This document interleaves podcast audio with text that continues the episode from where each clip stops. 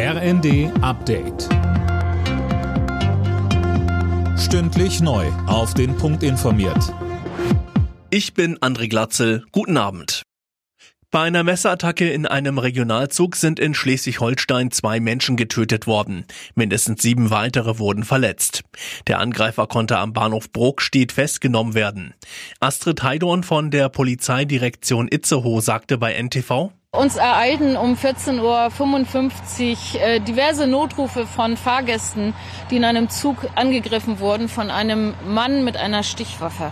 Über die Hintergründe der Tat können wir derzeit noch nichts sagen. Der Bahnverkehr zwischen Kiel und Hamburg ist eingestellt. Auch im Fernverkehr kommt es zu Zugausfällen. Jetzt hat es Kanzler Scholz offiziell gemacht. Deutschland liefert Leopard-Kampfpanzer an die Ukraine und auch weitere europäische Länder schicken Panzer aus ihren Beständen nach Kiew.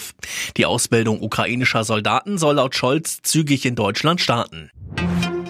Für die deutsche Wirtschaft wird es in diesem Jahr wohl doch nicht so düster aussehen wie befürchtet. Die Bundesregierung geht im Jahreswirtschaftsbericht davon aus, dass wir um eine Rezession herumkommen und unsere Wirtschaft sogar noch leicht zulegen kann. Vor allem, weil das letzte Jahr trotz aller Probleme gut gemeistert wurde, sagt Wirtschaftsminister Robert Habeck.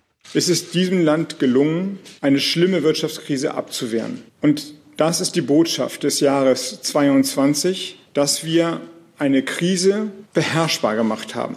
Damit ist gesagt, dass die Krise natürlich noch nicht vorbei ist, aber dass wir die schlimmsten Szenarien vermeiden konnten.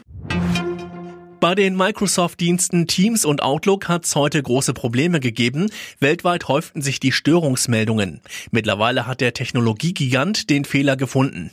Über Stunden kamen Nutzer teilweise nicht in ihre Videokonferenzen oder die E-Mails.